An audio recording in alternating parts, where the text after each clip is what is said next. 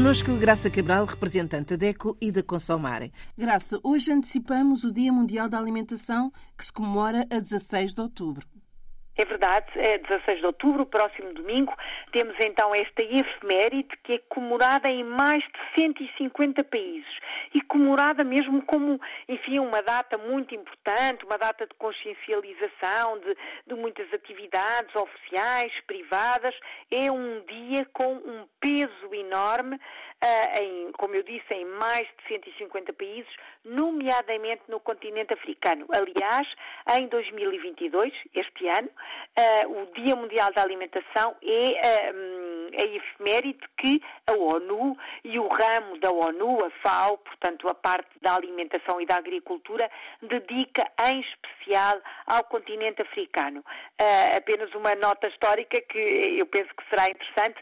Este, esta data, este Dia Mundial, existe como efeméride mesmo institucional só desde 1981. Portanto, digamos que é uh, uma efeméride muito, muito recente, não é? Muito uh, próxima ainda de nós, mas que tem um peso muito, muito grande em todo o mundo e por isso uh, as Nações Unidas a instituíram, não é? Como, como Dia Mundial. E porquê a escolha deste dia e, e porquê esta, esta efeméride, a importância desta efeméride? Ora bem, a efeméride pretende não comemorar uh, a alimentação, mas comemorar uh, a forma de vencer a fome no mundo. Digamos que este dia, esta data, é ainda hoje um apelo global à erradicação da fome. Nós falamos tantas vezes dos objetivos para o desenvolvimento sustentável, existe uma meta mundial até 2030 e já falta tão pouco acabar com uma série de grandes, grandes, grandes fraquezas no nosso planeta.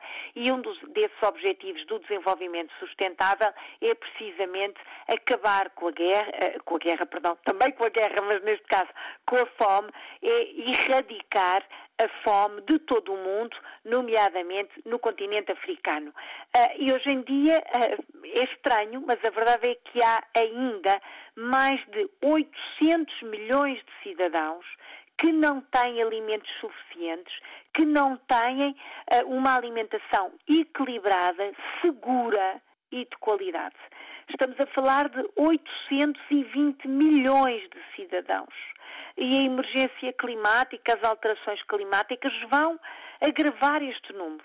Esta ameaça crescente e visível agora aos olhos de todos, é uma ameaça muito dirigida precisamente ao setor alimentar, à segurança alimentar e se temos hoje, 2022, este número, daqui a 10 anos, acredita-se que este número vai aumentar pelo menos em mais 2 milhões de pessoas que não têm alimentos suficientes, que não têm alimentos uh, de qualidade, equilibrados, que têm rotulagem, por exemplo, e falamos tanto disto, uh, a maior parte parte dos alimentos é vendido ainda hoje nos países africanos de língua oficial portuguesa sem estar embalado, sem estar devidamente acondicionado, sem ter um rótulo uh, mínimo. Não estou a falar sequer do rótulo nutritivo ou do rótulo de calorias, do rótulo mínimo, com a lista de ingredientes, com a data, com a data de validade, o produto, uh, o nome do produto, o produto de origem, até com a quantidade ainda temos esta falha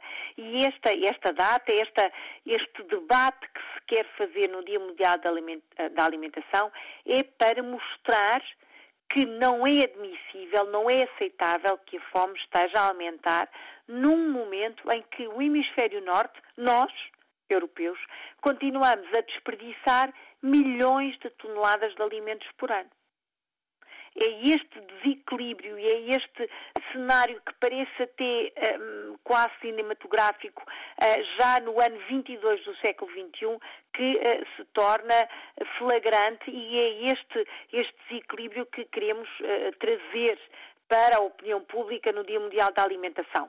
Claro que muitas vezes estes dias ficam no calendário e são comemorados com atividades nas escolas, por exemplo, em uma ou outra palestra, nós, a Defesa do Consumidor, a Consumar é, como sabem, a Organização Internacional das Associações que falam português, Portugal, Brasil, Angola, Moçambique, Cabo Verde, Guiné, São Tomé, Timor também vamos estar a falar precisamente deste desequilíbrio, do excesso de alimentos por um lado e da escassez de alimentos por outro.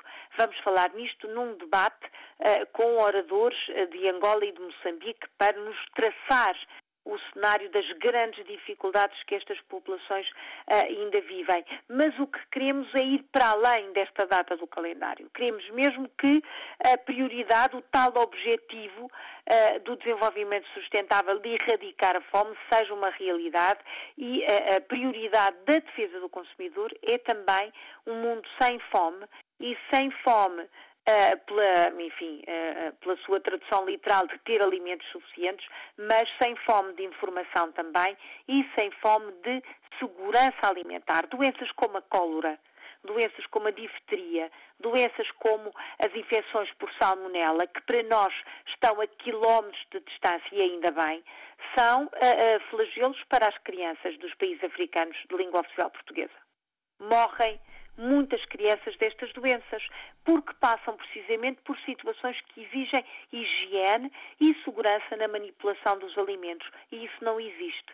São estes assuntos graves e que eh, vão para além, como é óbvio, eh, dos direitos básicos do consumidor, tratam-se de direitos universais dos, eh, dos cidadãos, direitos universais do homem, é isto que queremos trazer para debate no Dia Mundial da Alimentação e depois continuar a falar nisto pelo ano todo, claro, mas aproveitar esta data para debater estas informações tão importantes. Acreditamos, como diz o ditado português, água mole em pedra dura, vamos conseguir mudar uh, este cenário, mudar este paradigma do desequilíbrio alimentar no mundo. É essencialmente um dia de sensibilização.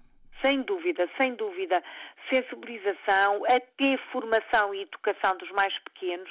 Fazemos muitas formações nas escolas, porque por vezes é mais fácil chegar aos adultos através dos mais pequenos, que têm um entendimento muito mais até pragmático destas questões. Uh, mas é urgente resolver o problema uh, da fome do mundo, da nutrição, uh, da alimentação e de educar o cidadão para estas noções que são básicas como o ar que respiramos. Olhe por si novo espaço dedicado aos direitos do consumidor em África e em Portugal.